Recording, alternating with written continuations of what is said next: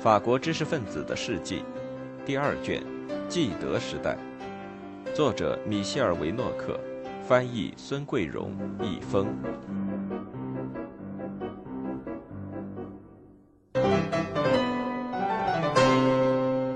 十九，手举菜刀的右翼。和平主义的左翼还不能垄断慕尼黑精神，在整个一九三八年九月。《法兰西行动报》都在十分内行而又不倦地解释着为什么法国人不愿意打仗，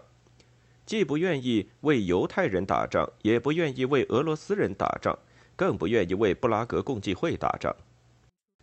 二十七日，那个昔日军国主义味道十足的日报，整个第一版的题目是“打倒战争”。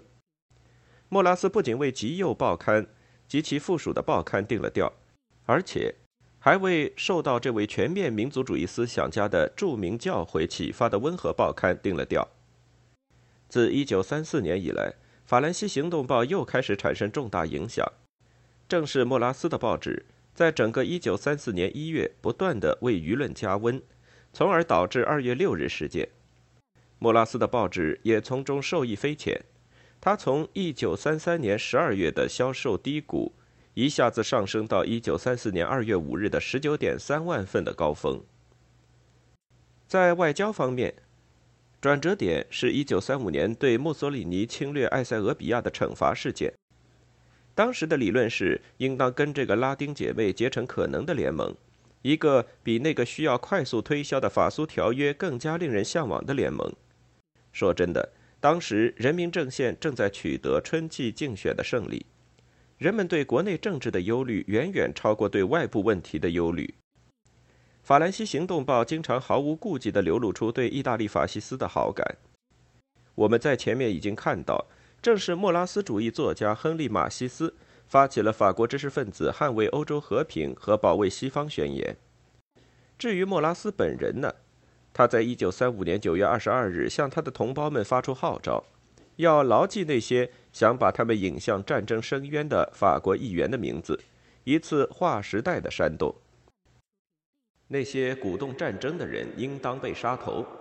鉴于善良的公民和有逻辑头脑的公民手里没有断头台，我们要告诉你们：你们一定会在什么地方搞到一支自动手枪、一支手枪或是一把菜刀。随便一个武器就足以用来对付你们名单上的那些扼杀和平的凶手，请宣传你们手里的名单，宣传你们手里的名单。尽管法国新闻非常自由，但是由于莫拉斯还是一再重复他的谋杀号召，他被判了三个月监禁。接着，他的老毛病又犯了。一九三六年五月十四日，这一回是针对布鲁姆，人类的垃圾，应当让他吃枪子儿。应当从背后向他开枪。莫拉斯于第二个星期被判处七个月监禁。他七月上诉，但法庭再一次维持这个判决。他从1936年10月20日至1937年7月6日服刑，但这并不能阻止他用笔名继续写文章。在这个期间，1936年3月的莱茵省危机，在法兰西行动的新和平主义者中间也引起了同样强烈的反响。这些人丝毫不因为昔日曾支持过普安卡雷对德国的强硬政策而感到内疚，丝毫不觉得这跟自己的反日耳曼主义、法兰西行动对外政策理论的基本支柱之一自相矛盾、出尔反尔。莫拉斯反复说道：“我们不应当跟苏联人一起去反对希特勒，我们也不应当跟希特勒一起去反对苏联人。”就这样出现了一种跟左翼对称的右翼的两者都不要主义，既不要希特勒，也不要斯大林，其结论完全相同，让纳粹德国放开手脚。两派都产生了同样的想法，跟意大利重修旧好，摒弃跟苏联的协议。莫拉斯不顾自己的格言，宁要一种意识形态的外交，也不要经验论的外交。跟左翼和平者的唯一区别是。法兰西行动赞成重新军事化，条件是这种重新军事化要在他所喜欢的制度下进行。西班牙内战使莫拉斯及其朋友们的信念变得更加坚定，即使其他国家进行干涉，法国也必须停止对西班牙的一切干涉。法兰西行动谴责俄罗斯人，但对意大利和德国给予弗朗哥的支持却只字不提。所以，当莫拉斯在1938年5月访问民族主义的西班牙时，人们在布尔戈及其他城市给予他官方人士的欢迎。弗朗哥本人亲自向他表示感谢，西班牙皇家学院还把他选为通讯院士。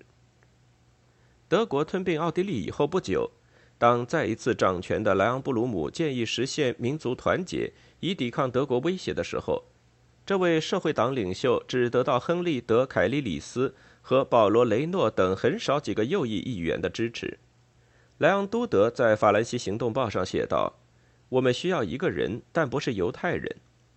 莫拉斯则对雷诺直呼其名：“我要问这个阴险的家伙，保罗·雷诺议员，多少？你已经或者将要打击多少人？因为要害就在这里。”最后，在整个苏台德危机期间，法兰西行动用各种手段反复表示拒绝冒战争的风险。莱昂都德就是如此，他希望大家向莫拉斯和贝当发出呼吁：如今不再是雅克老好人，而是雅克蠢蛋。工人或者农民，那流血的民主的试验品，在某个犹太人的示意下上战场送命。这个犹太人在他那说不清楚的遥远的老家的时候，是非常厌恶这个雅克蠢蛋的，而后者却对此一无所知。这就是共和和自由，人们的心肝宝贝自由所希望的。九月二十六日，莫拉斯的调门升得更高，因为我们这里有三百万外国人。其中有一百万德国犹太人，所以莫斯科和柏林的人控制了我们的街道、群众大会和政府。二十八日，他对工联主义邮电职工和社会主义小学教师表达的和平主义赞叹不已。男女公民们，应当用你们的生命来捍卫法兰西的生命。法兰西行动散发了题为“和平，和平”的传单。在捷克斯洛伐克身后，有制造了他的共济会员。有统治着他的犹太人，有把他变成在中欧的工具的苏联人。这是对莫拉斯的新和平主义，也是大多数右派，不仅仅是极右派，而是整个右派的新和平主义的最确切描述。二十九日，保皇党的日报发表了题为“以这种方式”的头版大标题。倘若他们一意孤行，这些残忍的家伙定要让我们成为英雄。那我们就把第一颗子弹射向曼德尔，射向布鲁姆，射向雷诺。一九三七年和一九三八年仍然是莫拉斯被神化的年头。一九三七年七月六日，《法兰西行动报》用黑色大字和押韵的诗句宣布了他出狱的消息。在他被囚禁期间，他的支持者成立了争取莫拉斯获诺贝尔和平奖委员会。尽管这对一个怂恿用菜刀杀人的人来说极富讽刺意味，一份请愿书在知名人士中间传阅着，号召各位同仁和朋友支持给予这位当代思想大师这个荣誉。此刻，他正在因自己为争取法国和世界和平所采取的英勇行为而付出丧失自由的代价。在报社为他举行茶点招待会。在招待会上，人们对他又是崇拜仰慕，又是友爱深情，又是发电报，又是送鲜花，又是纵情欢呼，又是慷慨陈词。之后，七月七日，又在凡尔赛咖啡馆为他举行晚宴。宴会期间，人们一边吃水果奶酪，一边对他加倍欢呼。最后是七月九日，星期五，在冬季赛车场为他举行群众大会。会上，莱昂都德又重复说。莫拉斯是政坛唯一能使我们的边境安全、能为各个领域，尤其是经济和金融领域带来信心的人。奇怪的是，人们在演说中发现路易·马林本人。这个共和联盟，天主教派的和保守的组织，也是最重要的右翼政治组织的领袖。这就是说，在人民阵线期间，法兰西行动及其领袖的影响远远超过了他们原有的范围。路易·马林称赞这位伟大的舵手，在捍卫法兰西文明的同时，也捍卫了人类文明本身。因此，他所做出的榜样应得到他的对手的敬佩。人民阵线对莫拉斯的侮辱性态度表明了他的卑鄙，应当通过人民阵线的消亡来恢复法兰西的伟大。在苏台德危机期间，公众对莫拉斯的兴趣如此之高，以至于1938年6月7日，他能在冬季赛车场举行有4万人参加的大会。雅克多利奥本人也出席了大会，受到热烈掌声欢迎。他称赞弗朗哥，强调应当跟墨索里尼结盟，极力恭维这位马提格大师。这还不算高潮，不过高潮很快就到。六月十日，《法兰西行动报》在头版用整版大标题写道。夏尔·莫拉斯进入法兰西学院。莱昂都德在前一天该报临时为此安排的庆贺版面上，赶写了一篇充满了肉麻吹捧的文章。文章最后这样写道：“这位代表着拉丁式理智的大师克服了种种困难，联合了墨索里尼、弗朗哥和萨拉查。啊，我们亲爱的领袖，他身边的人从未在他身上看到过软弱。夏尔·莫拉斯，英明而又高尚的领袖。”啊，英勇的夏尔·莫拉斯，请允许我在这里向您献出您的法兰西行动组织成员和所有合作者的激动之心。他的荣耀里只缺少那至高无上的辉煌，统治法兰西。这正是那个忠实的都德在六月十三日的一篇题为《时代的需要：莫拉斯执政》的文章里愤愤不平的。多亏了内维尔·张伯伦先生取代了那个要扼杀意大利的埃登先生，多亏了莫拉斯先生和达摩克里斯的菜刀，我们面前才出现了一种向和平过渡的可能性。这就是为什么人们在冬季赛车场上用那么疯狂热烈的掌声欢迎莫拉斯的缘故。他，只有他才能拯救我们。法兰西学院和巴黎的广大爱国者都认识到了这一点。不过，还是有几个莫拉斯的信徒没有都德那么狂热、软弱啊！是的，他们曾经在莫拉斯身上见到过，他们今天还能在他身上见到过，因为这位暴力理论家从来没有发出过采取行动的信号，即使在二月六日那个疯狂的夜晚，那天晚上本来一切都有可能发生，而莫拉斯呢？他远离协和广场和他的队伍，躲在法兰西行动报的办公室里。在他看来，最重要的是不能误了早晨的社论。文章写完之后，他又用了剩下的时间为蓬皮耶，也就是都德的妻子马尔特，写情诗。在那个正在崛起的一代人中间，即使是最过激的人也觉得他的做法不合情理。再说，莫拉斯已经六十六岁了，而且从年轻时就耳背，因此也不能对他有过高期望。一九三六年，这些年轻人虽然继续忠于大师的思想，但却更多的在我无所不在杂志社聚会。勒巴泰，他在《法兰西行动报》负责音乐专栏和电影专栏。他的作品《瓦砾》中的一张《法兰西无行动》这个标题，最准确地概括了他们的失望。跟老实人一样，我无所不在也是出版商阿泰姆·法亚尔创办的。但是法耶尔在人民阵线取得胜利之后就离开了这个杂志。不过这个周刊并没有因此消亡，一个年轻的班子仍然在皮埃尔·加克索特的领导下组成。除了吕西安·勒巴泰之外，还有皮埃尔·安托万·库斯托、乔治·布隆、夏尔·莱斯卡、阿兰·洛伯罗、克洛德·卢瓦。自1937年开始，由《法兰西行动报》的文学评论家罗贝尔·布拉西亚克任总编。用勒巴泰的话说：“我无所不在，由于一股真正的法西斯主义势力的崛起而获得新生。作为进行抨击的冠军，这个小帮派在丹菲尔罗什罗的一个啤酒厂里办起了一份远比莫拉斯的日报更激烈的报纸，只是相比之下却显得过于严肃和刻板。”他们的目标是相同的，不过我无所不在的菜刀磨得更锋利。杂志的合作者都是疯狂的反慕尼黑主义者，只在一个问题上跟莫拉斯有分歧：他们不反日耳曼主义。他们十分欣赏德格雷尔和比利时的雷克斯运动，欣赏弗朗哥、科德雷亚努和他的铁卫团，还有希腊人麦塔克萨斯。他们从不隐瞒自己对希特勒制度的赞赏。并怀着深厚的感情报道纽伦堡大会。在他们看来，纳粹德国不是一种政治楷模，而是一种毅力的楷模，一个凭借自己的力量站起来的民族楷模。就在1937年纽伦堡大会召开以后，库斯托这样写道：“我们在纽伦堡的几个法国人，每当我们看到一种德国复兴的表现时，都不禁想到法国，只想到法国。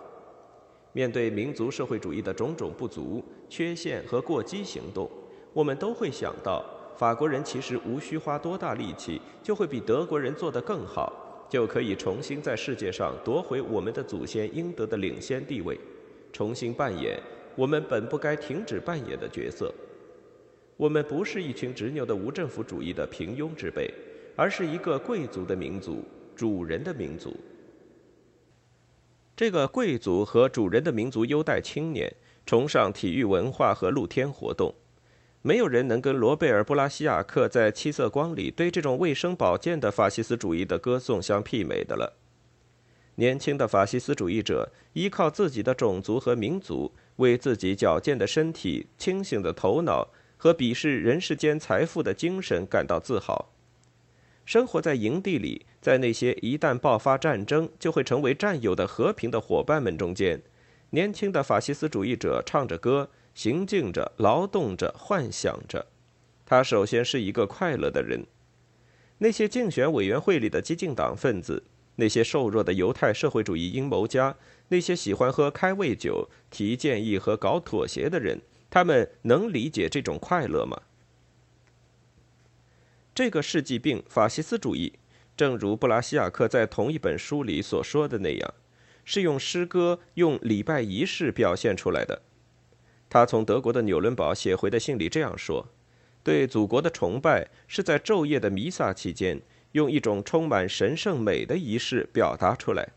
在被探照灯和火炬照得亮如白昼的圣沃布尔加之夜。播放着响亮的音乐，几百万人高唱着战争与和平的歌曲。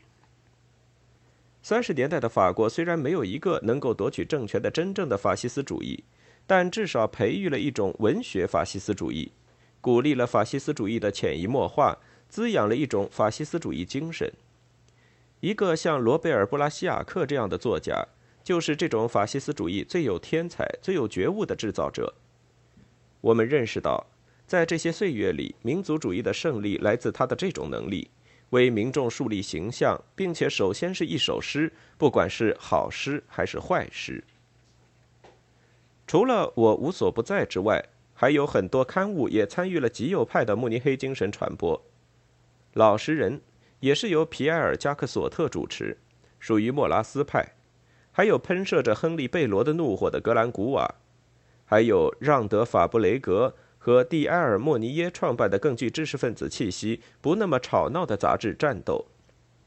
《战斗》是一个反犹太主义刊物，他不断的告诫自己的读者，要警惕来自苏联人和犹太人的战争危险。一九三八年十一月，蒂埃里·莫尼耶承认自己曾支持过一些人的观点，这些人在慕尼黑危机期间认为，德国的失败就意味着专制制度的崩溃，而这些专制制度。恰恰是阻挡共产主义革命的主要堡垒，可能还是阻止欧洲即将布尔什维克化的堡垒。从这个时候起，究竟该怎么办呢？在蒂埃里·莫尼耶看来，正如布拉西亚克、加克索特和莫拉斯的观点一样，应当首先打倒法国制度。由于这个制度，一切都错了。然而，却有一个法西斯主义知识分子表示，自己是一个反对慕尼黑主义者。皮埃尔·德里厄·拉罗谢勒，德里厄也跟布拉西亚克一样，甚至比他更热切地关心法国新生。1937年，他在法国人民党的周刊上发表的题为《民族的解放》的文章里说道：“法西斯主义的最精辟的定义是这样的：这是一个最坚决、最彻底朝着道德风尚前进的伟大革命，朝着身体的复兴、健康、自尊、精神饱满、英雄主义。”朝着保护人类免受大都市和机器毒害的方向前进的政治运动。人们看到他加入法国人民党，在多里奥身上找到自己的领袖，并认真地对待这个在圣德尼建立的党提出的法国式社会主义。德里厄比其他介入社会知识分子走得更远，在大约两年的时间里，他是一个坚定的战士。作为人民的宣传家，他撰写了一个歌颂那位领袖的小册子。跟多里奥在一起，他是个蹩脚的演说家，却强迫自己挽着衬衫袖子，跟身穿背带裤的多里奥一起演讲。作为政治思想家，他为党的周刊制定了一个理想的法西斯主义观念。只有他一个人又一次提到了法西斯主义，而其他人如贝特朗德·茹夫内尔、阿尔弗雷德·法布尔吕斯、拉蒙·费尔南德斯，从1937年起都避免使用这个词。在人民阵线执政期间，人民党可谓一帆风顺，接着就以同样的速度跟对手一起衰败。充满希望的多里奥本想建立一个自由阵线，但最终失败了。这个阵线本来可以用团结的右派来对抗执政的左派。拉罗克拒绝让他的法国社会党跟其他右派和极右团体联合，于是人民党开始衰落。慕尼黑危机加剧了这种衰落。多里奥宣称法国没有背叛捷克斯洛伐克，而1938年10月14日，德里厄在给达拉迪耶的公开信里则说：“您带着满身耻辱从慕尼黑归来。”德里厄没有在人民党里久留。多里奥是个享乐派，坐着大轿车，在餐桌上一待就是三个小时，是个社会主义的掘墓人，这让德里厄大失所望。此外，他听说多里奥和人民党从墨索里尼那里得到赞助。就在茹弗内尔离开人民党几个星期之后，也于1939年1月6日给多里奥写了一封辞职信。谴责他在多年的政客生涯中始终没能使自己那把老骨头摆脱出狭隘的竞选利益。德里厄·拉罗谢勒之所以没有接受慕尼黑精神，大概是因为这种民族的怯懦使他的英雄主义或对英雄主义的崇尚受到了侮辱。从这个意义上说，他的法西斯主义无疑要比布拉西亚克的拦车搭客式的或者引火式的法西斯主义更加纯正。不过，如果仅仅说德里厄完全具有极右派作家身上的那种普遍的弊病——反犹太主义，那远远不够。他的小说《吉尔》，该书1939年的第一版被禁止发行，简直是浸透了这种反犹太主义思想。很难说这种反犹太主义的信号是从哪里发出来的。人们还记得十九世纪八十年代《十字架报》和德吕蒙的《犹太人的法国》曾经起过什么样的作用。二十世纪三十年代，法国出现的第二次凶猛的反犹太主义浪潮，仿佛来自四面八方，宛如一种自第一次世界大战以来被压抑的激情，骤然被各种呼唤替罪羊的灾难给激发出来了。经济危机、失业、政治、金融丑闻、德国对犹太人的迫害、犹太人从德国和中欧向法国迁移。由莱昂布鲁姆领导的人民阵线在法国夺取政权等等。除了其他罪名以外，他们还谴责犹太人制造战争。犹太人把希特勒的德国视为敌人，并想打倒他。这个老生常谈的话题被他们重复的令人生厌，其中包括那个正直的沙米纳杜尔公民丈夫的故事的作者马塞尔·茹昂多。有一阵，他从跟爱丽丝的那场没完没了的官司中暂时分心。觉得应当把自己在1936和1937年在《法兰西行动报》上发表的几篇关于这个问题的文章汇集起来出版，题目是《犹太人的危害》。这时，莫拉斯已经发表了四个联盟国的理论，其中一个联盟国就是犹太人的国家。为了反对这个联盟，他提出了国家反犹太主义主张，以遏制他们的影响。但是，国家反犹太主义或者理性反犹太主义。越来越带有种族主义的反犹太主义色彩。在苏台德危机期间，人们看到，对于莫拉斯和他们的人来说，犹太人对德国的怨恨就是一种战争力量。一九三八年和一九三九年，我无所不在出了两期犹太人问题专刊，题目分别是《犹太人》和《犹太人与法国》，这使得那个最为疯狂的吕西安·勒巴泰受到《法兰西行动报》的新闻杂志的最热烈称颂。我无所不在，发表了茹昂多的被《新法兰西》杂志退稿的反犹太主义文章，这就表明他完全赞成塞丽娜1937年发表的《屠杀前的琐事》。在发表了被视为左派作品的《茫茫黑夜漫游》之后，塞丽娜又发表了使评论界反感的《赊欠的死亡》。这部作品让人一时难以给它归类：左翼、右翼、无政府主义、两者都不要主义、流氓主义。屠杀前的琐事出版之后，这位医生出身的作家不再受到人民阵线的欢迎。可是我无所不在，则对他推崇备至。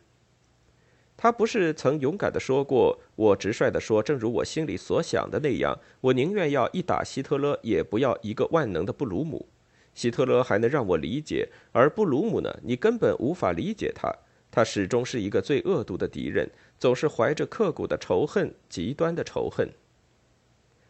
奇怪的是，塞丽娜的攻击只引起了很微弱的反响。事实上，在三十年代法国，反犹太主义享有受人尊敬的地位。